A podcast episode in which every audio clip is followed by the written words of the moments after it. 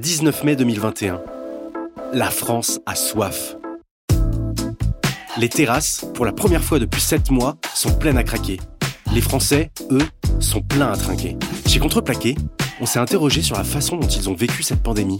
C'est alors avec le spectre d'un avenir encore bien incertain que nous nous sommes rendus sur les terrasses de France pour tendre le micro à ceux qui ont vécu confinés ou couvre-feutés une bonne partie de l'année.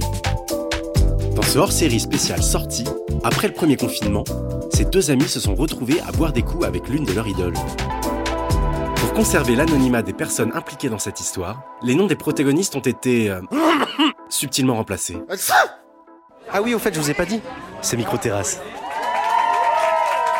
Au moment où euh, tous- tous les gens ont commencé à ressortir leur- le, le bout de leur nez dehors et à redécouvrir ce que c'était la, la vie sociale, les interactions, etc.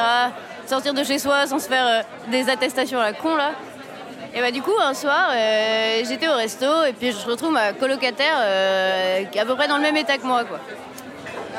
Bah un soir, euh, moi je rentrais tout, la meuf, genre elle me pose sur le canapé un peu bourrée et tout, moi je revenais d'un anniversaire. Il était minuit, on n'était pas très fatigués. Et la meuf me dit, genre, putain c'est marrant, j'ai reçu un texto d'un pote, je me dis, bah... J'avais un ami à l'époque qui était un peu dans, dans les bons filons. euh, on l'appellera euh, Jean-Michel Bonplan. et Jean-Michel Bonplan, moi j'avais envie de sortir, je crois, je sais plus, on lui avait envoyé un message et le mec il m'a- il m'avait dit bah écoute si tu veux, rejoins-moi, je, je suis avec lol. Et je suis en mode, bah qu'est-ce qu'on fout là en fait? Elle rigole un peu et, euh, et elle me dit euh, putain c'est mon idole, euh, ouais trop chaude. Alors là, comme des vieilles collégiennes à la con, on a commencé à faire des essayages de fringues. On finit par trouver un truc un peu pas trop dégueulasse. Il faut pas qu'on ait l'air de deux salopes. Faut pas non plus qu'on ait l'air de deux collégiennes. T'es là en mode on va pas y en survêt non plus, donc... euh, Et on finit par trouver des tenues à peu près adéquates, euh, un truc euh, mi-casual, mi-apprêté. En plus, il faut quand même savoir que euh, quand on est parti, euh, mon chien euh, braillait à la mort de son côté par la fenêtre. Enfin, moi, je remonte assez rapidement en disant, bah voilà, putain, appelle monsieur machin et puis on voit s'il y a moyen de ramener le chien parce que franchement, c'est chiant quoi. Genre là, il est en train de brailler et moi, je le laisse pas comme ça quoi. Puis au final, ma coloc me rappelle en me disant, bah non, non, c'est mort. il a deux chats et un chien, on peut pas quoi. Du coup, au final, elle me dit, bon, écoute, ok, on laisse le chien gueuler, mais on part une heure quoi. Et on arrive là-bas et euh, bah voilà, hein, comme prévu, c'était un petit comité et on savait pas qu'il y avait. Du coup, on était ravis de le voir. Euh, salut. Euh, salut. Un peu étonné de l'affaire quand même. Et en fait, très drôle parce qu'il s'avère que vous le répétez pas, mais c'est un peu le l'oncle gênant en soirée. Il fait des chefs-d'œuvre à la Léonard de Vinci et à côté, genre, c'est trop un vieux beau. mais très gentil.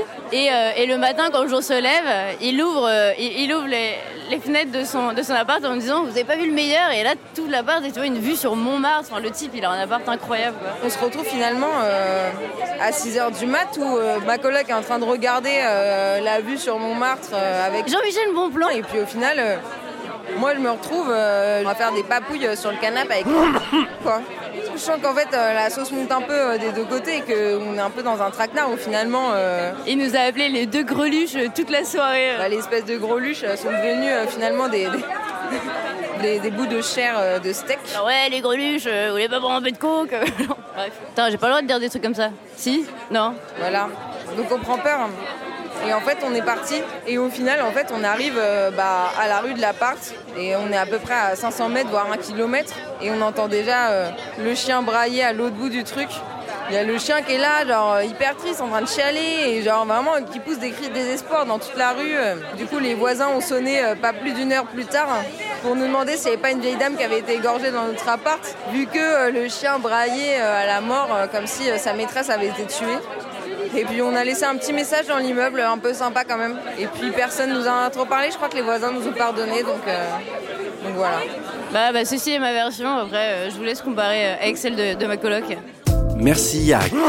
Et, et sans oublier, Jean-Michel Bonplan. ainsi que toutes les personnes qui nous ont fait confiance et qui se sont confiées à nous ces derniers mois.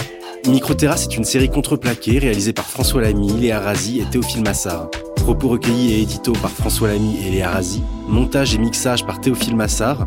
Musique par Tando Musique. Illustration par Elie Bengouzi.